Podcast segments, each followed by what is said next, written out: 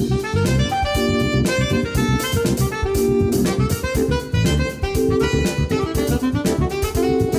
さんこんばんは。金曜日のこの時間は夜トレをお送りしてまいります。今日の担当は加納内彩子です。今日も夜トレは FX 投資家を応援していきますよ。本日のスタジオレギュラーメンバー高野康則さん。こんばんは。ノーディー。こんばんは。ゆきなちゃん。こんばんは。りさちゃんお休みです。そして本日のゲストはソニーフィナンシャルホールディングス金融市場調査部長チーフアナリストの小川真紀さんです。よろしくお願いします。お願いします。今なんでみんな笑ったんですか？いや全部。一息でプロフェッショナル。毎回感動します。すごい字がし四角い字の感じでした。そうでしたよね。四角い感じですよね。ちょっと長いんですよね。はい。えー本日も皆様のご質問などツイッターで受け付けております。取り上げてお答えしてまいります。みんなと一緒にトレード戦略を練りましょう。それでは今夜も夜トレ進めてまいりましょう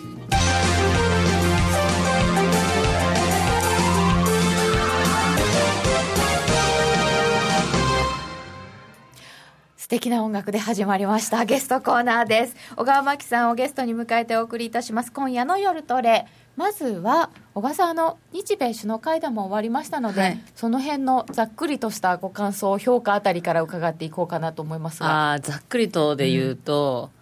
まあ本当に120点って感じじゃないですかね。120点、うん。うん。よかったねっていう感じで本当にほっとしましたね。えー。それはどの立場からのよかったねまあ、あの日本人としてね、よかったなと思います。っていうのは、あのまあ、共同声明にね、あのいろいろなことを盛り込まれたんですけど、あれ、ほとんど日本のリクエスト、ま、ほぼ満額回答っていう感じだと思うんですよね。だからその、まあ、日本政府としては本当によよく頑張ったっていう感じだと思いますね。ね外交的な問題から何からいろいろそう安全保障の問題とかかね、もうあの今まであの盛り込まれなかったようなこととかも全部入ってましたし、だからそれは非常に良かったと思いますし、あとその、もう一つ良かったこととしては、あの経済問題と、あと金融政策のところなんですけれども、これについては、あのペンス副大統領と、それから麻生副副総理。の間でこれから協議を進めていきますということがあの決まりましたということなんですけれど、それが決まったと。で先ほどねあの、トランプさんの不規則発発言が多いですよねと先行配信部分でちょっとね。そう、はい。お話ししましたけれどもで、そういうこともだんだんその本当に政策のプロの人たちがお互いでね、そのパちゃんとパイプを持ってお話をするようになってくると、そのトランプさんのこうなんていうか、気ままな発言に、あんまりマーケットが振り回されなくなってくる可能性が高いかなと思うんですね。だから実務者同士で福々会談とかでちゃんとやってくれるんだったらまあ、トランプさんがわーって言ってても、ちょっと無視してもいいかな。そうそうそう。だから今まで本当に虚子一等足にみんなね、本当気にしてフラフラしてたんだけれども、それきだんだん気にしなくなってくる。ツイートもだんだん飽きてくるっていう可能性もあって、うん、だからそうすると、その、あの、本当に日米はもう本当福々でやってもらって、とか政策担当者でね、このムニューチンさんもようやく就任しましたし、っていうところもありますので、だんだんそういう政策担当者がこう周りがっちり固めてくるとですね、少しずつちょっと、おあんまりこうよ余計なボラっていうようなボラテリティ、ねの高まりっていうのはなくなってくるかなっていう感じはしますけど。うーん120点小川さんからはもらいましたけれども、えー会談については高野さんはどうですか？そうですね。あの双方にとって非常に良かったと思ってまして、まあ、今日あれでも考えてみると先週なんですよね、なんかもうずいぶん前のことみたいな気がする。んですけど、ね。先週の夜トレでもあの今回の日米首脳会談、すごくうまくいくんじゃないかっていうふうにお話ししたんですけど、まあ、その通りですよね。であの、特に安全保障の話ですごくうまくいったし、まあ、ままさかね、ホストしてくれてありがとうとか言っちゃって、なんだよ、それって、びっくりしましたよね。うん。日本米軍をちゃんとねあおそうですね。置いてくれてありがとうってすごいですよ。あの人うんあの人がそんなこと言うなんて金出せとか言ってたのに。そうでう。ん経済の話はね本当に丸投げであのさっき小川さんがおっしゃってたようにその副総理とあの副大統領のところに投げてきてしかもあのペンスさんという人はまあ、これは麻生さんがねあの国会の答弁で言ってたんですけどものすごい真面目だと。俺と違ってと。いうふうに 言ってましたから。俺と違ってはまずいんじゃないか。いやいやそう言ってましたよ。俺と違ってすごい真面目な人で。あの大統領とね総理がゴルフしに行ってんだから俺たちもゴルフ行こうよって言ったら嫌だって言われたっつって。そうですか。副総理は行きたかったんですね。行きたかったみたいですね。であれあのインディアラでしたっけ、ねゴルフ場ないのかって言ったらバカにすんなって怒られたっつって ゴルフ場ぐらいあるよ。ってね。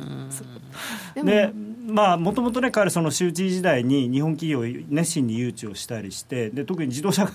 工場があったりするんで自動車問題に関しては少なくともトランプさんみたいな変なことは言ってこないと。むしろね、まあ、逆に感謝すると。もっとどんどん投資してくれっていうような多分あのスタンスになると思うので。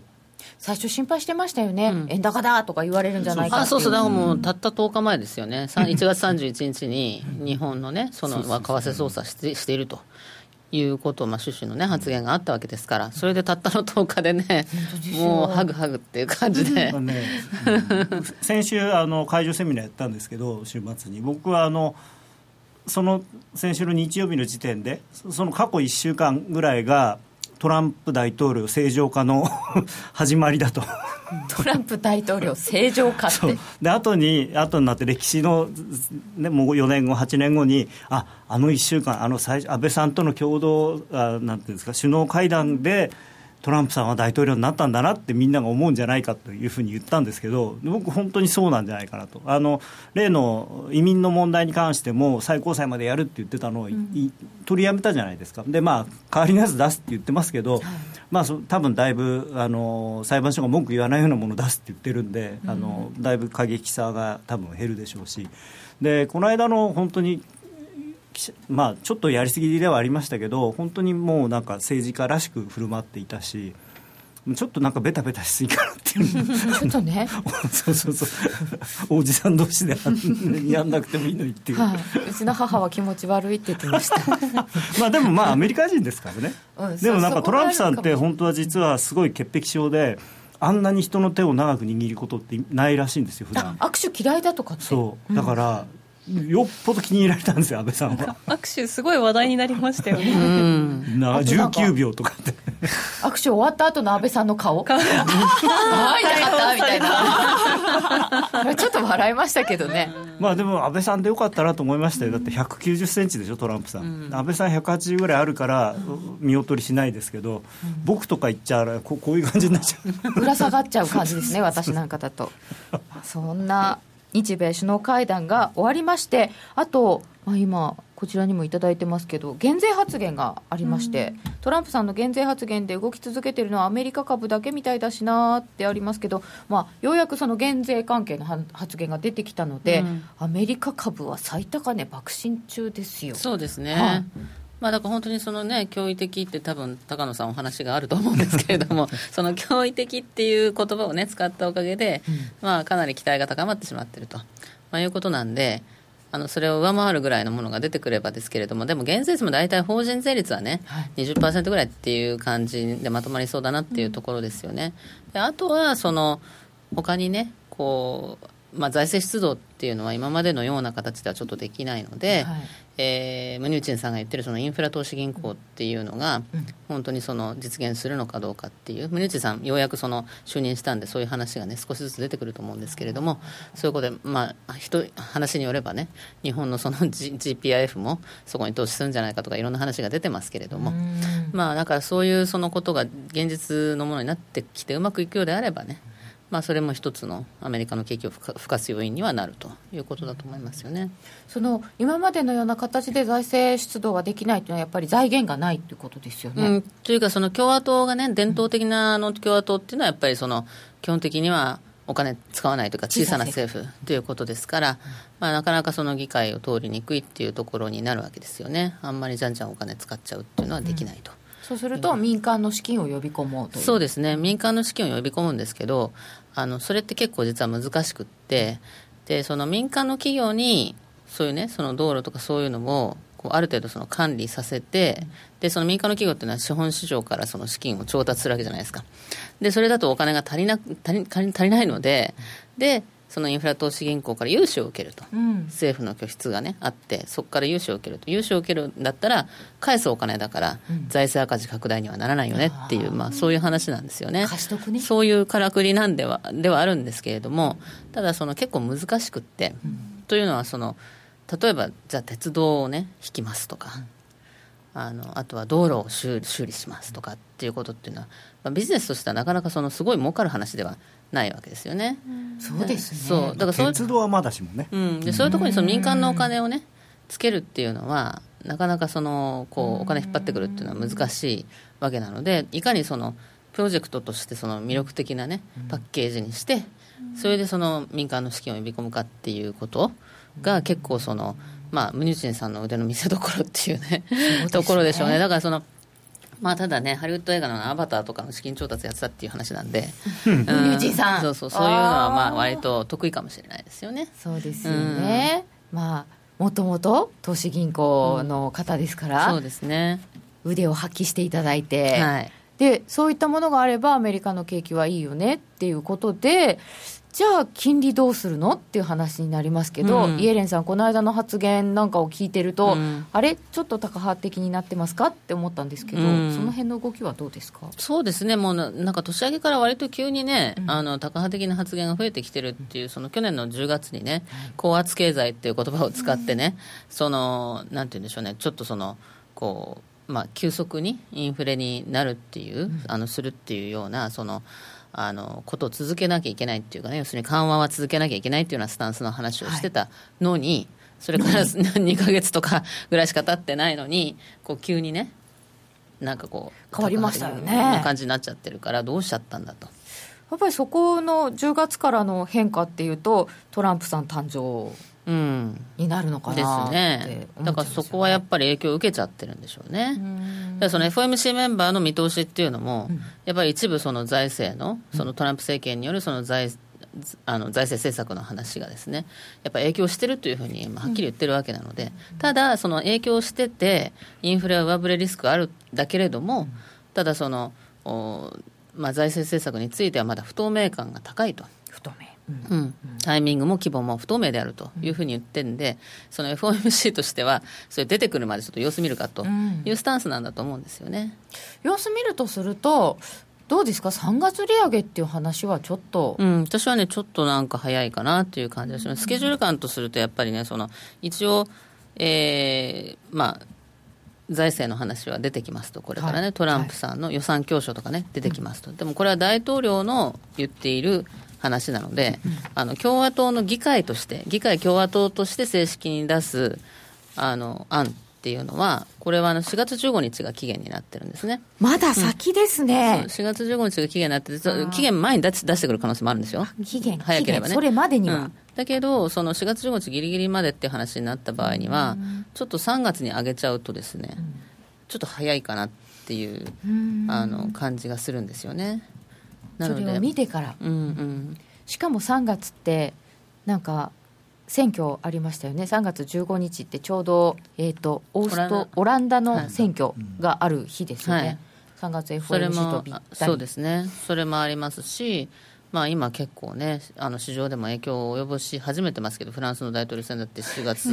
4月、5月にありますから、はい。まあ、そういうあたりでちょっとボラがね、高まってきちゃうと、イエレンさんはかなりそのボラティリティを嫌がるあの傾向がありますから、上げられなくなっちゃうと。いうと、やっぱり6月の方が現実的かなっていう感じはしますよね。だからこの間の発言はちょっとなんか無理に織り込ませようとしてる感じはありましたから、わからないですけれども、だから3月はちょっと早いような気はしますけど。うん。でも6月にはあるかな。うん、ようなふふうに思いますね、うん。ペースアップするっていうことなんであればね6月9月12月か6月12月かっていうのはまあ現実的かなと思いますけどね、なんかドルに対するこう期待みたいのが上げ上がってる時ってどうしてもいつもこうはしご外されちゃうイメージがあるんですけど、うん確かにおっしゃる通り、うん。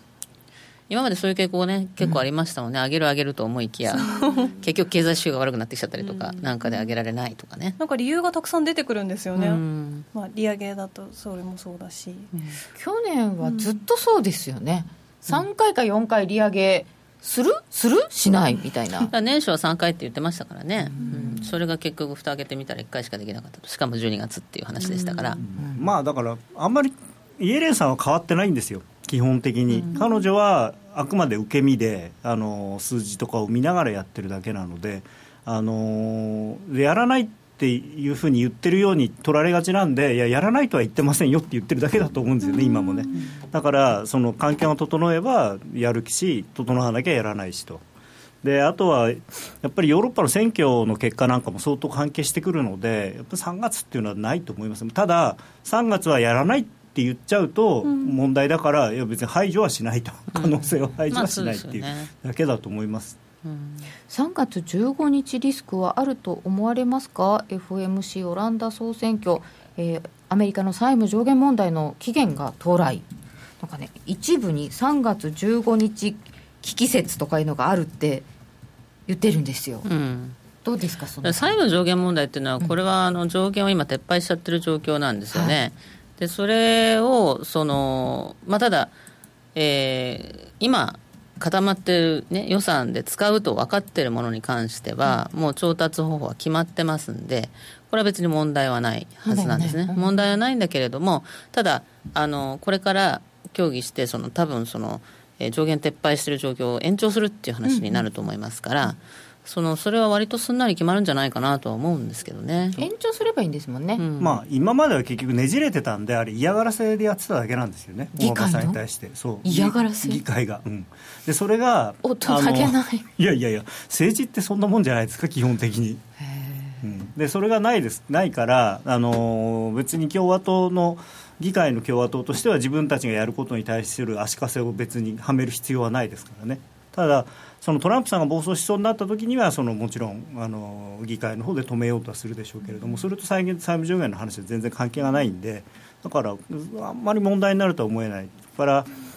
FOMC はさっき言ったように何もやらないと思うのでそこも問題にならない。ただオランダの選挙はもちろんねあのここで妙に右派が強かったりすると、まあ、フランスの選挙オランダ自体は、まあ、失礼な言い方するとどうでもいいんですけど 勢いがついちゃうじゃないですか、フランスの方で。でフランスが勢いがつくと今度ドイツにそれがあの伝播したりするんでやっぱりフランスドイツですよね問題はね。うん。そうですね。でね、あの相変わらずフランス派のルペンさん以外の人はなんかわけわかんないことやってるから、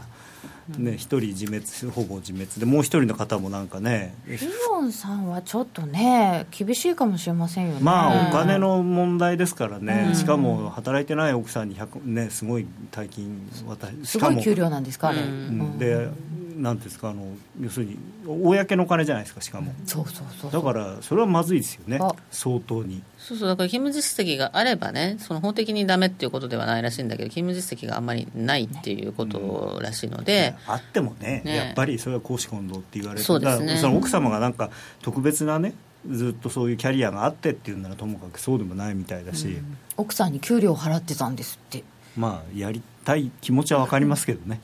でもなんかその勤務実績があってもなんか言われそうなことなのそう。にだからよっぽどね、なんかうんその特別なそのプロフェッショナルの人ではない限りは普通やらないですよね、うん。奥さんにっていうことは、まあ、連結決算だとすると自分にってことですからね。そうですね。うん。まあこれはあんまりね褒められた。うん。でもう一人の方もなかなかねマクロンさん。マクロンさんもねあの面白いね。不倫疑惑なんだけど相手が男性っていう、そうなんですか。不倫はあんまりフランスで問題にならないかなと思ってたんですけどあ男性だとどうですか？それなんでちょっとやっぱりうん保守的な人にはてさすがのいあのフランスまあフランスは割と多いんですけどねそういう方は。あそうですか、はい。でもちょっとやっぱり抵抗感その首相あのだ大統領になる人にしてはどうなのっていうのはあるんじゃないですかね。あそうですか。分かんないです。フランスはでもそそこはあんまり影響しなそうな気はしますけど。まあもともと3番手ですからね、うん。だから急に上がいなくなってこう2番に上がってきちゃったんでどうしようみたいなところもあって。ルペンさんがねこの後どうどんなふうにこう人気を保っていくというか増やしたりしていくのか、うん。うん。結局あの彼女も、まあ、ポピュリズムなんですよね。えーだからその減税もするしって言っているし、それからフランス人を優遇するっていう政策なんですよね。フランス人の家庭にのみあの子供がいる家庭に補助を出すとかね。なんかそういうことを言っている、まあ、移民ももちろん反対ですしねどちらかといえば。っていうことなんでフランス人の耳には心地よいことばかり言っている人なのでまあ、それと一方でその、えー、ユーロの、ね、シングルカレンシーは使わないで、あの新フランを発行すると新フラン新フランを発行すると言ってるということだったり EU の離脱の国民投票を行うと言ってるんですね。その国民投票するかどうかっていうのはその議会の、ね、過半数であの承認を得られないとできないので、まあ、あの国民戦線がねその単独でその過半数っていうのは多分無理だろうから、うん、まあ、これは国民投票に持ち込むというのは難しいんじゃないかっていうのは割と一般的な意見なんですね。うん。はいでただそのじゃあフランにするかどうかっていうのはそれもまああの何か決まりがあるわけじゃないんですね。ユーロ圏離脱っていうことに関してはあのルールがないので、まあ、宣言しちゃえばいいんですけれどもただそれはそのやっぱり首相あのだけで大統領だけで決められる話ではもちろんないと思うので、そこも議会が関わってくるとなると、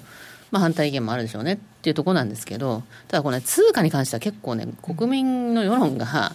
どっちかっていうとそのねフラン戻したいという人もいるかもしれないからそれはどういうふうに世論が動いていくかっていうところ次第ですからね。動いてみないと分かんないって感じです、ね、まあ、去年の今年なんで、選挙の様子結果っていうのは本当に予想のしようがないというか、ね、してもあんまり意味がないかもしれない、うん、現実に結構その議会にかけなきゃいけないとかハードルが高いとしても、うん、世論が動いて、うん、マーケットは動いちゃいますよね、その一般的に言われてる話っていうのはちょっと分かんないですよね、一般的現実つってもね、去年の今頃だから、例えばブレグジットとトランプ大統領と両方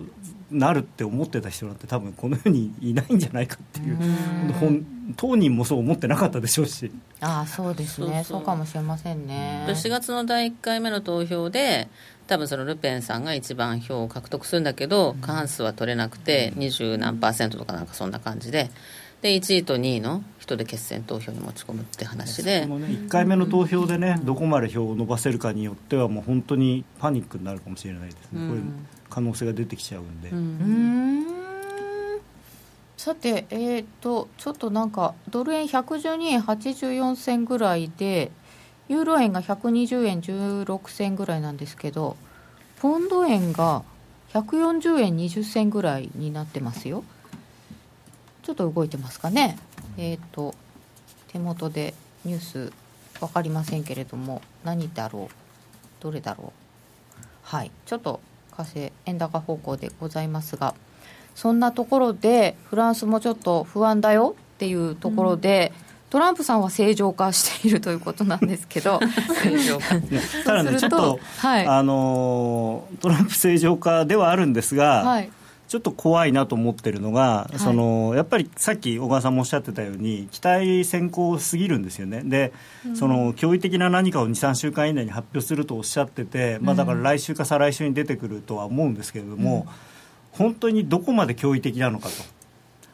であのよく、まあまあ、先々週3週間ぐらい前にみんなにはあのお話ししましたけどバイザルームはセルザファクトっていう言葉がありますけど、はい、それになる可能性がちょっと高いかなと、うん、結構その事前に今まで出てきてたような内容であればもうね全然サプライズにならないんでやっぱり驚異的って言われちゃうとどんななんかすごいのが出てくるんだろうっていう。で日本人はあんまりね多分期待してないんですよそんなに、うん、何にそんなにアメリカあれしてるのかなって。これどれぐらい織り込まれてるんだろうって。いやだってすごいですよ。だってニューヨークダウなんて最高値を、うん、あの9日にそのその驚異的な何かって言ってそこから6日連続で史上最高値更新だからすごいですよね。この素直なマーケットの反応、うん、で最高値で3%近くが上がってるわけだから、まあ日経で言えばね4万円から さらに上がってるっていうことなんだから。そうですね。そうですよ。あのでねあの長期金利も上がったし、うん、そういう意味ではマーケットそれ信じてるっていうか信じたいというか、うん、うん、だからかなりねとにかく株式市場はもうとにかくトランプさんになってからずっと楽観的ですからね。だからで唯一、まあ、もちろんその安全保障の面であったりとかいろんなところでトランプさんのネガティブな面が出てても最後、その財政のことであるとか経済政策に関してはいいことを必ずやってくれるだろうっていうので来てるわけですから、これでしょぼかったらちょっと相当まずいなっていう、うん、そうですね、うん、それは難しそうですよね、ただ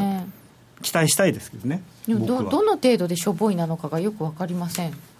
あの普通に法人税率20%とかあの個人の所得税減税とかって20いう今まで言ってた。うんまあそれだけだとね。だって普通じゃんっていう驚異的じゃないじゃんっていう。ああ驚異的までいっちゃいましたからね。難しいですよね、まあ、あといろいろだからそのいろんな、まあ、プラス税制上のその優遇措置とかそういうものをいろいろまたセットで出してくるのかなっていう気はしますけどね、まあ、個人には逆なんですけどね。個人は最高税率下げる代わりに今までいろんな控除っていうか抜け道があったのをふさ塞ぎますって言ってるんで。だからそんなに税税金減らないよと税収は減らないよっていうのが彼の一応建前なんですけどね。どこまでできるのか。であとは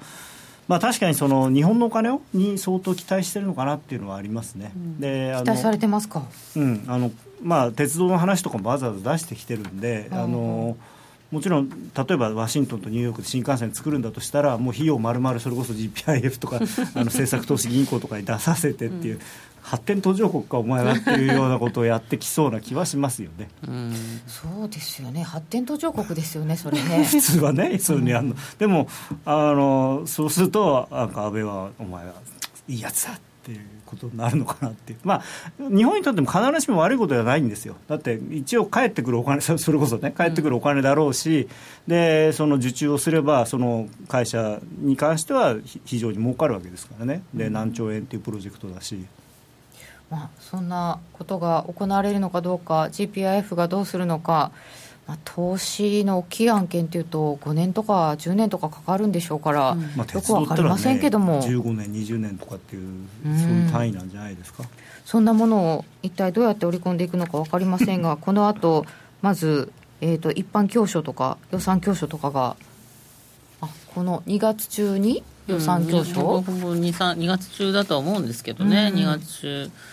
か3月頭かわかんないですけど予算教書出てくると思いまあ、ますので、やっとね、うん。ムニューチンさんも決まったんで、今、うん。一生懸命スタッフに作らせてるんじゃないですか、そういうのを。ここからちょっとスピードアップするかもしれないですよね。今まで全然動いてなかったけど、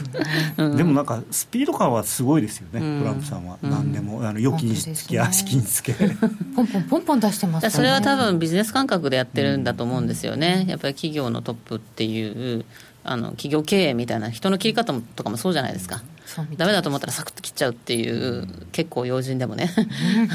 本当ですよね。あれはね、不思議だったのが、あのー補佐官をクビにするときにンさん、あの東京時間の時に出てで東京の株下がったじゃないですか、はい。で僕夕方の動画でこういう時って日本はすごいネガティブに取るけれどもアメリカはそうじゃないんじゃないかっていうふうに言ったんですけどまあ案の定っていうかアメリカは割とまあ要するにちゃんとダメなものはダメって言えるっていうね。冷静に見ているとあの時間帯アメリカ株の先物は下がってなかったので、うん。それを理由に下げるっていうのはおかしい。日経だけすごいね。多分違うと思いますね。うん。理由としては、でも本当にそんな状態でこの先もドル円はまだ少しはその余計なボラティリティが落ちるとすると、どう動いていくのか、うん。2月3月あたりは小川さんはどういうお見立てですか？うん、私はその驚異的っていうのがなければね、余計な言葉がなければ、まあ順当にいけばそのね、予算教書出てきて、まあみんな安心するよというところで、えーじわっとそのドル高円安の方に、まあ当面ね、100、このいつも均衡の雲のあの間に入っちゃってるんで、まあまあ、あの、こう、コアで言うと110、115レンジっていうところですよね、大体ね。あのいうところの間に入っていて、行ったり来たりしながらだけれども、結局最終的にはその予算教書出たり、そのインフラ投資の話もね、ムニューチンが一番最初に言ったわけだから、まあ、彼が就任することによって、だんだん話が具体的になってきて、あこれ、なんかお金つきそうだなっていう感じになって、まあ、日本も投資するとかね、なんかそういう話になってくると、やっぱりこれはね、あのまあ、インフレ、期待インフレ率が上がってっていう形で、アメリカ金利ちょっとずつ上がって、ドル高円安緩やかにいくかなっていう、絵は描いてたんですけど、まあ、なのでこの驚異的というあの余計な一言があったので、ちょっとね、あの若干心配はしてますよね。意外に大きいですねその一言うんが。そうですね、なんか期待がその事前にこう上がっちゃってるんで、期待が上がってこの位置ですもんね。そうだからドル円自体はね、あんまりこう、なんていうのかな、こうまあ、いろんな不透明感とか、そういうのをこう、ごっちゃりこう入ってるような状態だと思うんですけれども、っていうかその、この113円とか112円とかで止まる意味ってあんまりないんですよ。ここの水準って、なんかすごい重要なポイントではないから。うんうんだけど、今ってその為替は見方がすごい分かれていて、トランプ信用してる人、信用してない人、いいトランプ悪いトランプとかって流行ってますけれどだから両方の面が見えてきちゃってるからだからその115円先に抜けていくと思ってる人もいれば、まあ、先に110円割れるじゃんっていうふうに思ってる人もいれば、どっちかなんですね、うん、だからそれがすごい分かれちゃってるから、まあかだからだからそれは綱引きになっていて今意見がすごい割れてるところだからその綱引きになっていてこの辺で止まってるっていう状況だと思うんですよね多分。ね。今私バカだって言われました、うん。いやいやいや。そういう意味じゃなくてとても上かとても下かって思ってるんですねっていうことなんですけど、とうんまあまああの小川さんあのあんまり意味がないっていうふうにおっしゃったんですけど、はい。僕はあの前にもうからずっとあの皆さんに見せてたようにあの月足の一目金公表の基準線が112円台のローにあるんでここはやっぱりそこを割り込むと必ず上がるようなニュースが出てるんですよ今のとこ。ろこれ日銀だったり驚異的だったりだから。驚異的をどう取るかですね。いやいや、まあ、ただ結果としてやっぱりそれで上がってるわけじゃないですか、だからなんかねやっぱあるんですよねこの辺って。でその月足の一目金公表の基準線ってやっまあそれなりに重要なところなのでそう簡単には割らないんじゃないかなと。でむしろお上がっていく方向じゃないかなと僕は思ってるんですけどね。ちょうど今その辺がまあただ今月足なんでね。安値ですよね。あのそうあの引けでどうなるんですかね。引けでどうなるかなのでまだまだここから上がる余地は十分にあるかなと。今で十字足だもんな今それですごくマーケットでみんな気にしてるのがその麻生さんがこの間変なことを言って麻生ラインとか言って。いっちゃいます？この時間で、あもうちょっと取っといた方がいいですか？ただあの下がらないのはまあそういう理由で上がらない理由としてこれがあると思うんですけどその麻生太郎副首相兼財務大臣兼なんだっけ経済なんとかさんが、まあ、で奴隷相場まで120円にいっていないと円安と言われる覚えはないというふうに報じられたんですけどこれ中身よくよく聞くとですねあのそんな深い意味はないと思うんですね。でなんでかっていうとここに書い書いたようにですね彼彼が実際に喋った言葉っていうのは、まあ、これこれ多少文章にしてますけどそのリーマンショック後に英米が金融緩和をしてドル安ポンド安にしたんだとそれを日本はじっと我慢して耐えて、ね、だから70円まで円高になっちゃったんだと。でそれでね今さらそのそのこっちがちょっとぐらい金融緩和してね円安になったとかって文句言ってでまだそのリーマンショックの時は120円ぐらいだったんだからそこにまで行ってないと。ただ実際リーマンショックの時って110円ぐらいなんですけどだからそんなにちゃんとし用意して喋った言葉ではないんでそういうふうに120円っていうのをなんか財務省の人から言われてるとかっていうことでは多分全くないと思うんです。なんとなく言ってるだけで。寝頃感ですか？まさかの。いやいやだからなんと120なくで数字が120円にすら行ってないっていう感じで要は240円から120円まで下がったって彼は言ってるのでそれいつの話だよってことはあるんですけど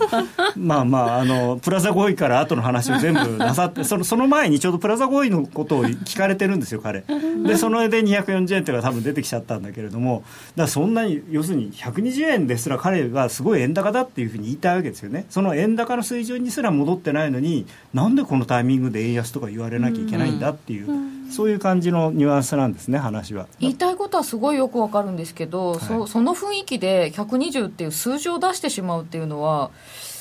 いかがなものですかまあね,、財務大臣としては。まあ、ただね、あの話聞いてるとね、なんとなく分かるんですよそのその前に延々とね、そのプラザ合意の意義について、大臣、どう思われますかとかって、ね、そのつまんない質問してるわけですよ、そのそれでその話を延々として、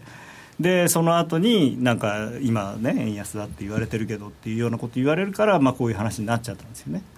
ということはこれはそんなに気にしなくてもいいよと僕は思っていて、まあ、むしろその黒田さんのね、あの時の発言は、かなりあの理論的な話だったので、実質実行レートでこれ以上の円安というのは考えにくいって、そのその後、いかがですかって聞きたいんですけどね。ああなるほど。あれからんしばらく時間が経ちましたけど、いかがなもんでございましょうか。記者さんはその辺質問してほしいところでございます、では一旦 CM です。全クラス in English 大好評実施中の全のワークショップに英語クラスが登場です。ただひたすらに座るシンプルで美しく奥深い修行の体験。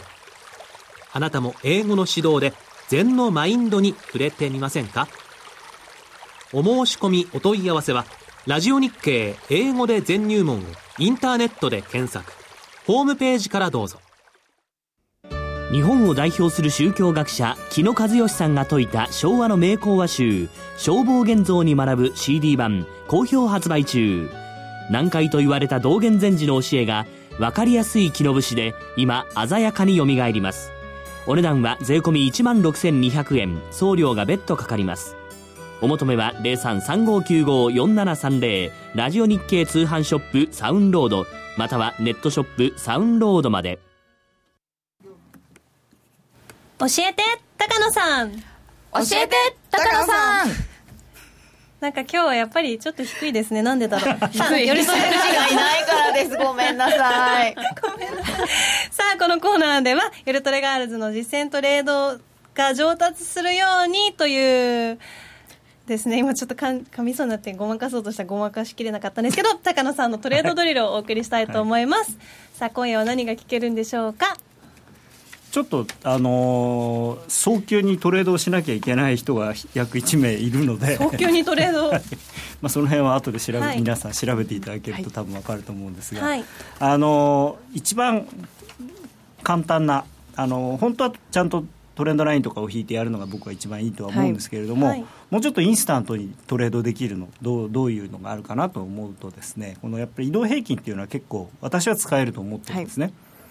であのすごい単純で分かりやすいと。これは単純移動平均ですか、はい、単純です、はい。あのいろ生活移動平均とかいろいろありますけど、私為替の相場ってすごい単純なもんだと思ってまして、なぜなら為替のディーラーは単純な人だから 単純な方が僕はいいと思ってるんです。あの、まあまあ、自分がね為替のディーラー何二十何年やってたんで、いかにその為替のディーラーが単純な人間人たちかっていうのは一番よく知ってるので。その辺は。うんいやその辺はでもねあの小川さんもよく知ってるけどデリバティブとかね金利の人とね為替の人はもう人種が明らかに違う。違いますね。単純です。単純なんです。ね、はいじゃあその単純な。でこの単純移動平均で、はい。もうこの赤い線短い移動平均線が長い移動平均線を上に抜けたら買い、えー逆に上から下に割り込んできたら売り。で一番このね一番右側の売りって書いてあるところこれが結構あのよく一番儲かるパターンなんですけどあの長期の移動平均線がこう下向きになっていて、えー短期の移動平均線がそれに向かってビューッと上がってってぶ抜けそうになってこう反転する時っていうのはかなりその後勢いがついて下がったりするので、まあ、逆もそうなんだけれどもだからこれクロスしそうでしないっていうのが割とポイントですね。でこれ、あのよくパラメータを気にする人がいるんですけれども、はいパラメータあんまりあの5と20とかねそういう普通のやつで十分でそこれにパラメータに凝ってる暇があるんであればもう実際に見てそう売ったり買ったりをした方が多分役に立つとでもう一つもうちょっとややこしくそそうは言ってももうちょっとややこしくやりたいっていう人向きには この3本の移動平均線を使うっていうのがあって、はい。これ何かっていうとこれ52090かな。でその90のあの、まあ、これあの分足でもいいんですよ。10分足とか1分足とかでもいい、あのーこの緑の線が一番長い長期線なんだけれどもこの長期線の向きこれに着目をして長期線が向いてる方向のクロスだけポジションを作る、長期線の向き、うん、だこの緑の線が下向いてる時は、えーショートからしか入ゆらない。きなちゃんどうだろうか。これは見ると下向いてるので、はい。売り買い？売り。指でシャシャシャシャでだからあの赤い線赤い短期線が青い短期線を上から下にクロスするときは売るけれどもその逆の時は買い戻すだけであのロングにはしないもともとのいあの移動平均のあのトレードっていうのは土点ってだからあの上に行くときはロングにして下に行くときはショートにしてって言ってはい。やるんだけれども、逆張り。逆張りじゃなくてなんていうのかな。だから常にポジションを持ってる。ロングショートロングショートっていうのが、あの移動平均線の一番基本的なやり方なんだけれども、3本使うと、えー時はその長期線の方向のクロスだけでポジションを作って逆向きのクロスはポジションを手じまうことにしか使わないこれだとと、はい、あでもその戻って戻ってきた逆向きのクロスの時にはは損切ったりリグったりする。この時はもう全く耐えないで損切ったりリグったりだけですあかっていうかあのね、うん、もちろんそうだしあと基本的にさっきあの春一番で含み損を吹き飛ばしたいっていうふうに言ってる方が多かったんですが、含み損は基本持たない。持っちゃいけないもう逆言ったら切る。というのがあの鉄則です。鉄則ですね。はい、だからこういうまあ、もちろん何か指標を使ってトレードする場合もあの逆向きのものが出たらもうすぐにやめる。ゆきなちゃんどうかな？大丈夫かな、はい。できそう？頑張ります。頑張ります。簡単でしょでも。そうですね。すごく。この3本の線の方がいいですね。3本のやつの方が方まあ、あのがなんて騙しが少ないんで、ただトレードできる回数も減るんだけれどうーも、んなるほど、まあ、トレンドが出てる時はこっちあのそうですよね。でこれはこれは何分足だっけな？うんちょっとこのチャート自体はよく覚えてないけれども、はい。あの別に分足でも日足でも極端に言うと月足でも同じやり方ができるので、はいこれなんかすごいシンプルだけどどうしてもこのルールをついうっかりなんていうか 見てる時にここにいなかったこうなんていうか成り行きで入ろうっていうか入るじゃないですか。でそういう時に見てる時たまたまこういうゾーンじゃない時にこう無駄な売り買いをしたくなっちゃうんですよね。あれをどうしたらいいんでしょうかね。まああのまあ、もう無駄だって分かってるのにな どうしたらいいも何もないんですけど、えー無駄だっていうことをちゃんと意識してやるそれは。意識してやる、うん。だから無駄遣いはほらそんなにししちゃダメでしょ？そうですね。だからしてもいいけどちょっとちょっとだけ。一旦手締まったら次はいつ入るんですか？また中長期のクロス待ち？中そうですね。中長期というかあ中期と長期の？あ中期と短期の？はい。ででもこれしょっちゅうねと特にあの短い足だったらしょっちゅうクロス出ますので、であのーなんていうのかななるべく確率の高いところでやっぱりエントリーした方がいいんですよね、あのもちろん勝率よりもあのリスクリワードの方が大事ではあるんだけれどもやっぱり勝率も高い方がもちろん楽になるんで、これこの短期中期ではい、ゴールデンクロスしたところとか思想だけど、さっきその、えっと、3本じゃない2本の時とかなんですけど、クロスしそうで跳ね返されるのとクロスするのって割合でどっちの方が多いとか体感的にあるんですか？まあそのねそれはそれこそパラメータ次第っていうのもあってたまたまそれどういう数字を使ってるかにもよるんだけれども、まあ、トレンドが出てる時はだからあのクロス症でしない時が多いですよね、押し返されちゃうっていうのはややっぱり弱いんですよね。弱い弱いしそういう時はだからすごく、あのーこのチャートだと売り時。うん。売りでワークするんでしょうね、でもうやっぱり高野さんが持ってきてくれるチャートがしっかり売り場探しになりますよいやいねや。いやいやいやいや。たまたまです。たまたまですかね。やっぱりそれを探しているのではないかと常に。えーきりきれいなチャート探すとこれになる。まあだからうんまあ売りの時の方がチャート綺麗なのかなもしかしたら、もしかしたらあるかもしれないですよね。あ下げの時は割と早いからねスピードもトレンドも出やすいっていうことなのかもしれないですけどね、ーなん確かにわざわざ探してるんじゃなくて綺麗に出てるとこ見ると売りのチャートが。2本のやつは買いもああったでしょ？みたいな。まあい一応。最後にも買いで閉まってます一応ねあるんですけどね。そこからここまで。コメントでできそう頑張りますが心配になるって言われてる来週はこの長期戦を重視してしっかりちょっとチャートそうですね長期戦で分かりやすいトレンド。そうそうトレンドどっち向いてるかを見るにはあのこういう 90, 90時間とか90分とか、えー、90日線っていうのの向きっていうのはすごく大事ですね、まあ、200日っていうのもよく株なんかでは使うんだけれども為替で200はちょっと長悠長すぎるかなと。為替ディーラー単純だってありましたけど為替ディーラーはなんか瞬発系のイメージだわ、ああイメージだわ。ていうかなんなんていうのかななんでしょうね。なんかラグビーのフォワードっていうか。よしよしよしそらいけいけいけいけみたいな。勢いってことですか？そうあんまりあんま深く考えないみたいな。でその代わりボール失ったらもう一目散に走るみたいな。FX ってシンプルに考えないと右往左往した上にひどい目にある。いや本当それですよ。いや本当にねあの、まあ、もちろんねこういうファンダメンタルな話とかも大事なんですけど、実際の取引においてはどれだけシンプルにできるかっていうのが多分、勝負の一番の鍵かなと。ややこしく考えてもいういことないしようどうしようって思ってるうちにそのどうしようもなくなっちゃうことって結構ありますもん、うん。ありました。銀行のディーラーさんとかだとそのさっきね瞬発力っぽいっていう話ありましたけど、どうしてそうなるかっていうとあの自分のやりたい時だけにやってるわけじゃないですよディールをね、お客さんにポジション持たされちゃうっていうのがあるからあのお客さんにレートを食おうとしなきゃいけないからレート出して取引されちゃうわけですよ。弱わずとかって言われたら買わなきゃいけない。いらないのにポジション持ちたくないのに買わなきゃいけないわけだからそのそのためには普段からどうしたらいいかっていうと普段からどうショートにしとくのかとかねいう話があってそれを常に常に考えながらくりくり考えながらですね。それで打ったり買ったりしてポジション持ちたくないポジションを持ってああ打たれちゃったじゃあまた売らなきゃとかなんとかってやりながらだから瞬発力ないとむしろねできない仕事。なん。そうでよね。ですすね、うん。なんか渡されちゃったパスされちゃったでこのボールうーんどうしよってそううかねうーんって考えてるとそのまあババ抜きですから。そうその瞬間にもうレッド動いてるから あーそうか。ーんってやってる場合はなくてですねすぐバッと動かないといけないっていうのがあるから、割と運動部系というかですね あの瞬発力がいい人が多いっ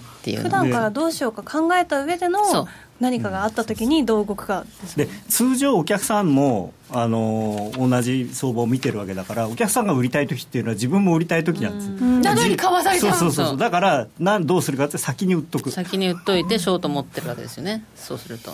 下げ相場だと思って自分売りたいと思ってたらできるだけたくさん目にショートを持っといてそうするとお客さんにいくら打たれても利食いになるわけだからそれが。逆に下がってる相場がそうかそうかそうか、またなんかちょっと一歩先なんでねすね、うん。なかなか難しいんですけどね。なかなかそうはうまくいかない。そうは思ってそうもうまくいかないというところでここでお知らせを。はい。約定力で選ぶなら FX プライム by GMO レートが大きく滑って負けてしまったシステムダウンで決済できず損失が出た。などのご経験がある方は FX プライム by GMO のご利用を検討してください FX プライム by GMO では数多くの勝ち組トレーダーが認める約定力と落ちないサーバで安心してお取引いただけます。FX プライム by GMO のホームページでは勝ち組トレーダーのインタビュー記事を公開中。勝ち組たちの取引手法を学びたいという方は真面目に FX で検索を。株式会社 FX プライム by GMO は関東財務局長金賞第259号の金融商品取引業者です。当社で取り扱う商品は価格の変動等により投資額以上の損失が発生することがあります。取引開始にあたっては契約締結前交付書面を熟読ご理解いただいた上でご自身の判断にてお願いいたします。詳しくは契約締結前交付書面等をお読みください。グローバルヘルスカフェ。途上国へ赴き医療システム全体の向上を目指すグローバルヘルス。番組ではマスターの明石医師とカフェの常連客が国際医療協力を取り巻く技術革新や経済の動きなどの新しい潮流について語り合います。放送は毎月第3火曜日午後5時30分から。どうぞお楽しみに。気になるレースが今すぐ聞ける。ラジオ日経のレース実況をナビダイヤルでお届けします。開催日のレースはライブで3ヶ月前までのレースは録音でいつでも聞けます。電話番号は0570-008460 0570-008460 0570を走ろうと覚えてください。情報量無料かかるのは通話料のみ。ガイダンスに従ってご利用ください。夜トレ高野康則の今夜はどっち？このコーナーは真面目に FX、FX プライム by GMO の提供でお送りいたします。ここからは FX 取引を真面目に、そしてもっと楽しむためのコーナーです。よろしくお願いいたします。よろしくお願いしますえーさて現在ドル円が112円76銭近辺ちょっと前に112円の60銭台まで入りましたちと円高えっ、と今日の東京の後からだと一番円高水準ですかね。ユーロ円が120円飛び9銭ぐらい。ユーロドルで1.0650近辺となっております。さて高野さん来週のスケジュールなどから見ていかがでしょうか？まあ、来週、どこで出るかわからないんですけど、まあ、一応、その大統領令で、また例の移民の、移民問題に関する話が出てきて、まあ、ここでそのトランプ大統領正常化計画がどのぐらい進行しているかっていうのが 分かると思うんですね。正常化計画無茶なことを言うのか、それとも割と現実的な話になっているのかっていうの一つのまあ試金石というか、でその内容によって、その次の驚異的に対する期待感もまた変わってくると思うんですよね。でまあとにかくね、驚異的には出てくるまでは、それに対してどう思うかっていうことがもうすべてだと思うんですけど、ただちょっとやっぱりニューヨーク株上がりすぎだと思うんで、あのあのあの一言で上がるにはちょっと上がりすぎなので、ちょっと修正は入るかなとは思うんですね。ただあの実際に株が上がるようなことをしてくれるんじゃないかなという期待を持って考えると、まあ、下がったところはあの買い場なんじゃないかなとは思ってるんですけど。ドルについても。そうですねドルについて、であの来週の予定としてはちょっとまあこれこんなもん気にしてどうするんだろうっていうのは若干自分では思ってるんですけどあの日本の1月の通関ベースの貿易統計が出るので、まあ、これで特にね自動車関連とか、まあ、この間もね なんかニュース見ててあ KY だなと思ったんですけどあの去年の貿易収支の,、うん、そうあの貿易収支の話であの自動車関連の輸出が好調でいやそれ言うなよって。そこは黙っとこうよって。そんな嬉しそうに言う話じゃないでしょ今って思ったんですけどね。そういうのはこそっとね言わないと。まあだから、であのペンスさんがそれで記者会見をやって、これ、まあ、ヨーロッパ、ユーロの話、ユーロっていうか、EU との話なので、多分日本の話は出てこないんですけれども、はい、まあ、一応、ペンスさんが記者会見をやるというので、まあ、多少あの言葉の端を捉えてなんか動いたりするかもしれないなっていうのがあります、はい、であと一般的にというかポンドガール向けに言うとメイ首相があの下院で質疑応答があるので、まあ、ここで、まあ、もうあと1か月ぐらいですよね3月末って、でその間にじゃあどうするんだと。でちゃんとその議会での承認を得なきゃいけないとするとどういう形のブレグジットのあれにするのかっていう、うん、そのそういった話が多分出て質疑応答なので多分突っ込まれると思うんですよね。うん、であとは、まあ、FMC の議事録もあるのでここでその、まあ、真意はどうなんだと。本当に3回やる気があるのかと、まあ、僕はあのやる気はあってもやらないと思いますけどね。去年はやる気は4回あったんだから、うん、そうですね。でもやっぱりとりあえずここはちょっと聞きたいなっていうか見たいなっていうんでしょうね。で、ね、あの結構だからそのトランプ大統領のその財政策に期待してる委員が結構いるんですよね、その、うん、今までのいろんな話を見てると、でその財政政策がうまくいって、景気が良くなる、あるいは金利が上がる、インフレの、まあ、期待値が上がるっていうんで自分たちもそれに合わせて利上げしなきゃねって言ってる人がいるのでそこがなんか面白いなっていうかね。面白いな、うん、やっぱりアメリカ人ポジティブだなっていう。そうするとあ月曜日米株休みですね。ああそっか。来週は特に目玉はないって感じですかねそうですね。でも通関ベース貿易統計収支でやけに黒字増えてたりしたらまたなんか言われますかね。まあでもここの前の首脳会談があった首脳会談の前にねもうすでに思いますけど、ね、割といい数字が出てましたからね、うん、だからアメリカの対あの赤字、経常赤字の一番大きいのが中国で。もうダントツトップじゃないですか。そう。だけど、まあ、2, 位がど、ね、2位がドイツだったのに日本が2位抜いちゃって、ってっていうのがあってそれでもね、まあ無事でしたから、うん、まあまあ、まあ、しかもねあれだってドイツが減って日本がたまたま2位になったっていう。日本横ばいですよ。マクロンさんの支持率みたいなもんなんで。そんまあそしかもねあの、はい、5分の1ぐらいですから中国の。さてではそんな来週の中で高野さんの通貨ペアはどれでしょうか？まあ、僕、ドル円のやっぱり112円台のローとか、あるいは111円台の高いところっていうのは妙に硬いんで、そこはまあ切れるかどうかっていうのは、すごくあのまあ、注目はしてます。はい。なんか111円台入ると上がるようなニュースが出てくるんじゃないかなと、まあ、非科学的ですみません、あの昔、ディーラーななりたての頃にね、言われたんです。ニュースっていうのはね都合がいい時に出てくるんだよ、確かに。全くあるいは高野さんがこう言ってる LINE とかのところでちょうどここ切れるか切れないか大事なんだよって言ってると、出ますよね。まあでもね黒田さんもねチャート見てやってるっていう説もあるぐらいだから、都合のいい時にあるいは都合の悪い時に出るそんな感じがいたしますが、うん、えー、さて、えー、ユーロはどうなのかっていうのも結構気にされてる方がいてさっきご質問が来てたので小川さんユーロの見通しこの先まあいろいろ選挙とかあるんですけどどうですか？そうですね。私は個人的にはなかなかユーロブルになれなくてですね。やっぱりどうしてもこうまあ、今、ぐちゃぐちゃとこうなっちゃってる感じではあるんですけれども。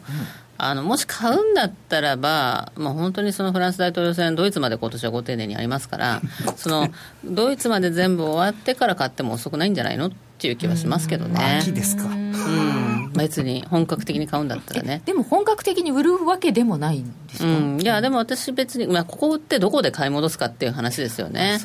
パリティブぐらいまでだと思ってるんだったら、まあ、まだ何百ポイントか取れるから、まあ、売ってもいいか。もしれないですけれども、だどのくらいのそのスパンであの取引してるかによって全然それは違いますよね。だから。そうですね。うん、だから。でも難しいんですよ、すごい今年のユーロって、その政治的な状況とかを考えると、まあ、そっちがすごいクローズアップされてるんで、なんとなく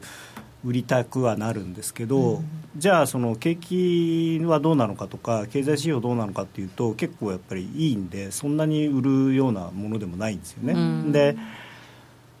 あとはそうですねあの僕はパリティ割らないと思ってるんですけど個人的には、で結構まあもう1回ぐらい下あるかもしれないですけれどもむしろそのさっき小川さんが言ったのと近いですけれども、まあ、その秋まで待つのはちょっと嫌ですけどどっかで拾いたいなっていうあの結構長いスパンの。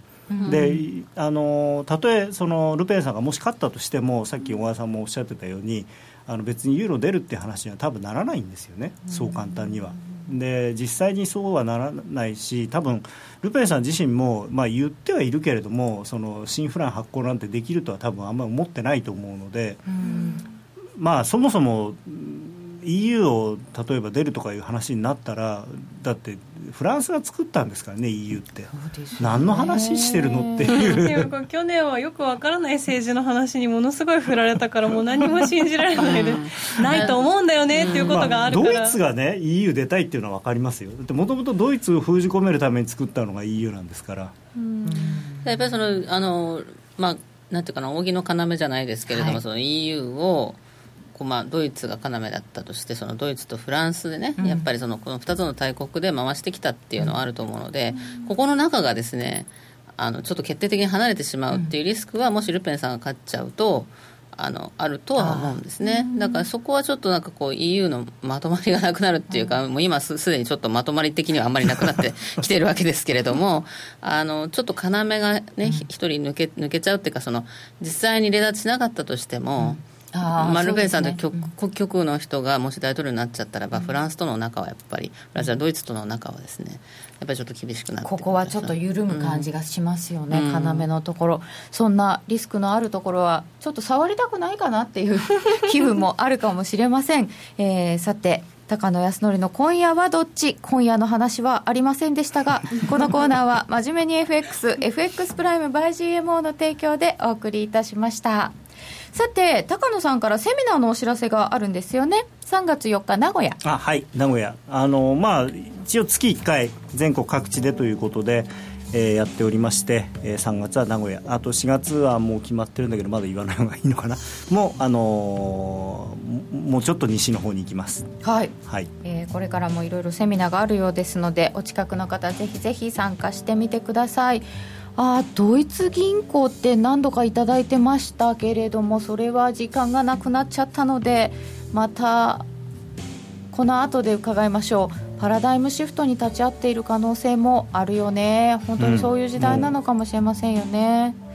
複雑なのとファンダメンタルは頭の隅。あそうかもしれない。為替ディーラーやってたら絶対に穴は開くわ。本当ですよね。持ちたくないものなんか持たされたら大変、